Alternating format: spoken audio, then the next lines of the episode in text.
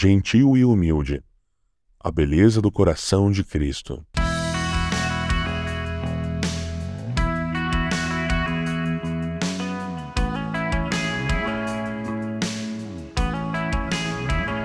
Quem ama seu pai ou sua mãe mais do que a mim, não é digno de mim. Quem ama seu filho ou a sua filha mais do que a mim, não é digno de mim.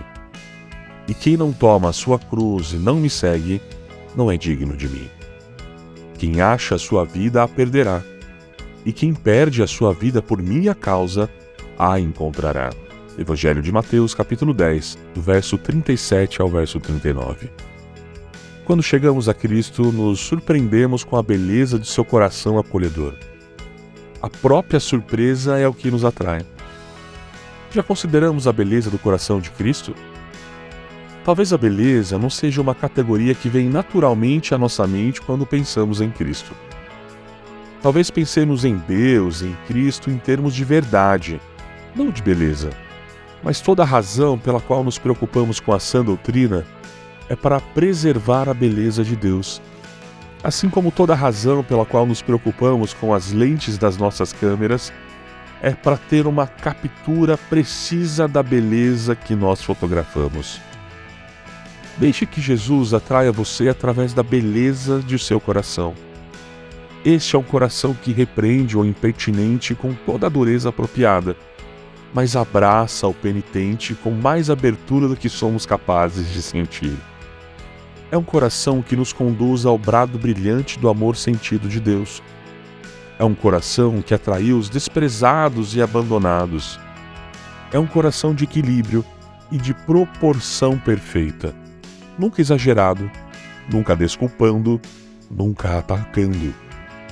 É um coração que palpita de desejos pelos desprezados é um coração que inunda o sofrimento com profundo consolo de solidariedade compartilhada nesse sofrimento. É um coração que é manso e humilde.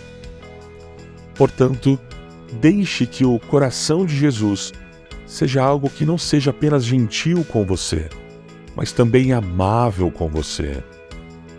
Por que não construir em sua vida um silêncio sem pressa, onde, entre outras disciplinas, você considera o brilho de quem ele realmente é, o que o anima, qual é o seu prazer mais profundo.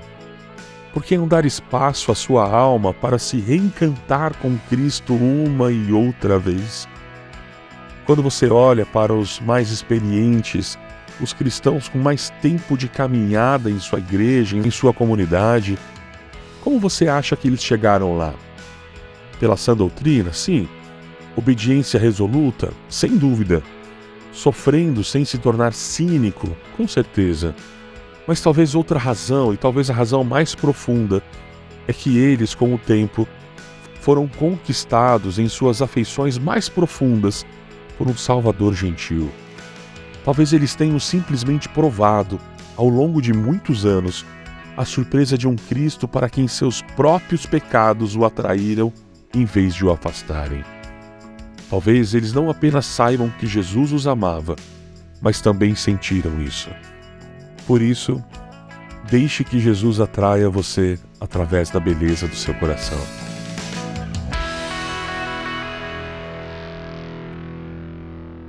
Você ouviu o podcast da Igreja Evangélica Livre em Valinhos. Todos os dias, uma mensagem para abençoar a sua vida.